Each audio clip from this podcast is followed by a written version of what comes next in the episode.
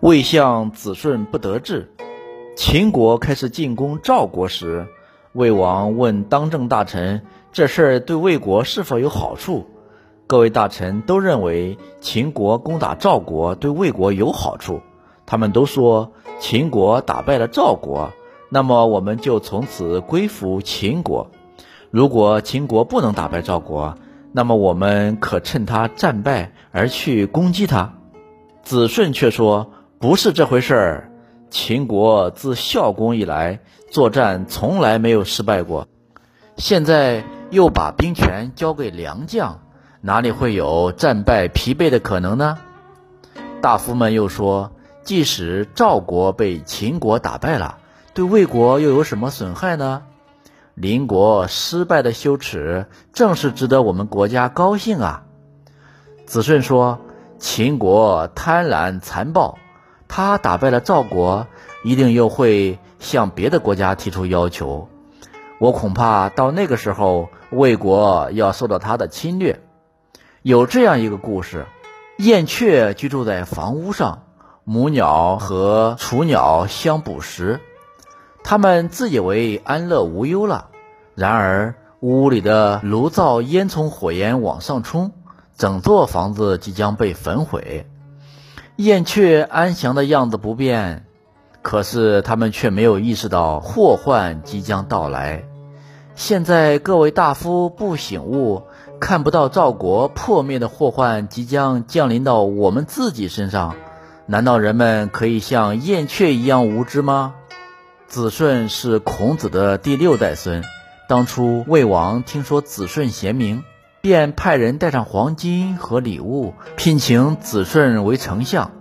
子顺对使者说：“假如魏王信任我的治国方略，一定能够实现国家的强盛。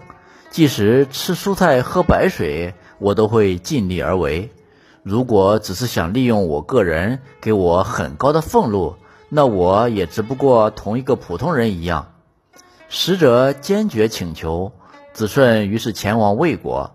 魏王到郊外来迎接他，任子顺为魏国丞相。子顺撤换过去魏王宠爱的官僚，而任用贤能的官员，剥夺不认识官员的俸禄，来赏赐给有功的官员。那些丧失了职务和俸禄的人都不高兴，于是纷纷在背后诋毁子顺。子顺说：“民众不可与他们谋划事业已经很久了。”古代善于处理大事的人，他们任事开始时都不可能不受到诋毁。子产任郑国的丞相，三年之后诋毁才停止。我的先君孔子任鲁国丞相，三个月以后诋毁才停止。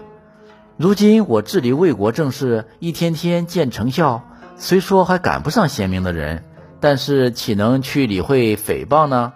子顺任魏国宰相一共九个月，向魏王陈述的治国方略都没有被采用，叹气地说道：“意见得不到采用，这是由于我陈说的不恰当，陈说的话对主上不相合。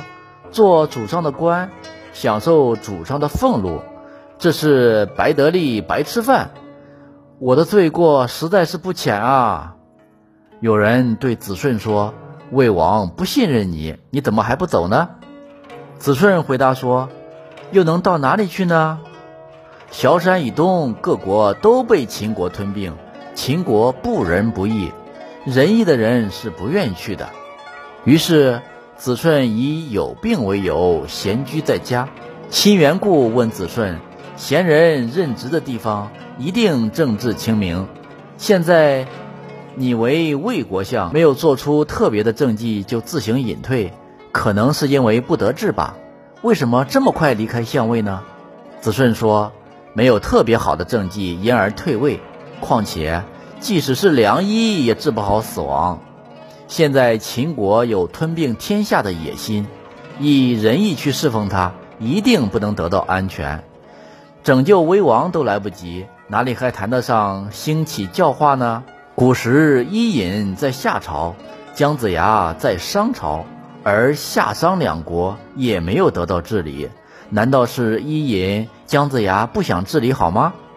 是天下大势不允许啊！现在崤山以东的国家衰败不堪，韩赵魏这三晋之国割让土地给秦国，以求苟且偷安。东周、西周屈服并入秦国，燕国、赵国、楚国也已经屈服了。由此看来，不超过二十年，天下一定会全部归秦国统治。古代知识分子有一个传统，叫“合则留，不合则去”。子顺便取了这一态度。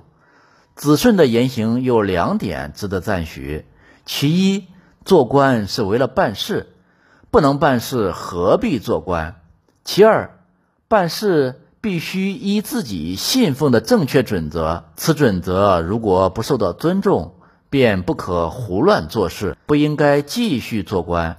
这是一种为政的原则。